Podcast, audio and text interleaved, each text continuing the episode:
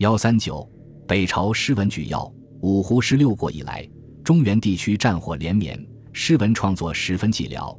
直到四百三十九年，北魏统一北方后，社会才逐渐安定下来。此后，孝文帝迁都洛阳，实行汉化，文学事业才有较大起色。一时才子比肩，声韵抑扬。洛阳之下，吟风成群，颇有南朝气象。其中，最有代表性的人物是温子升、邢绍、魏收三人，号称北地三才。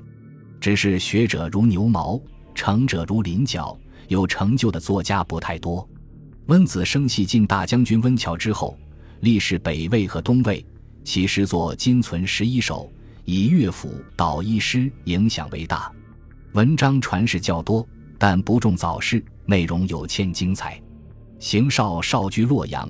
历史北魏、东魏和北齐，今存世八首，风格颇类南朝齐梁。乐府《司公子》《贺诗》《三月华林园宫宴》是其代表作。魏收由魏入齐，官至尚书左仆射，兼修国史。曾奉诏传魏书，虚笔会试，是非颇多，被人讥为会试。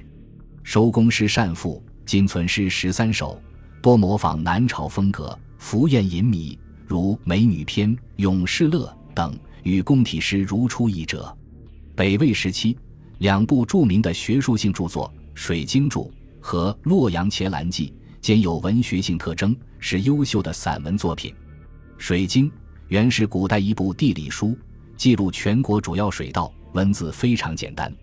郦道元为其作注，不仅说明原文，而且根据自己的见闻和其他资料。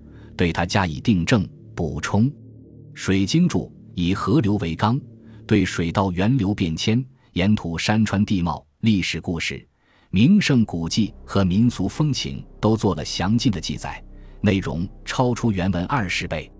以下摘引两段，第一段出自《河水注》，描写黄河三门峡的情景，短短数语，使人犹如身临其境；第二段出自《江水注》。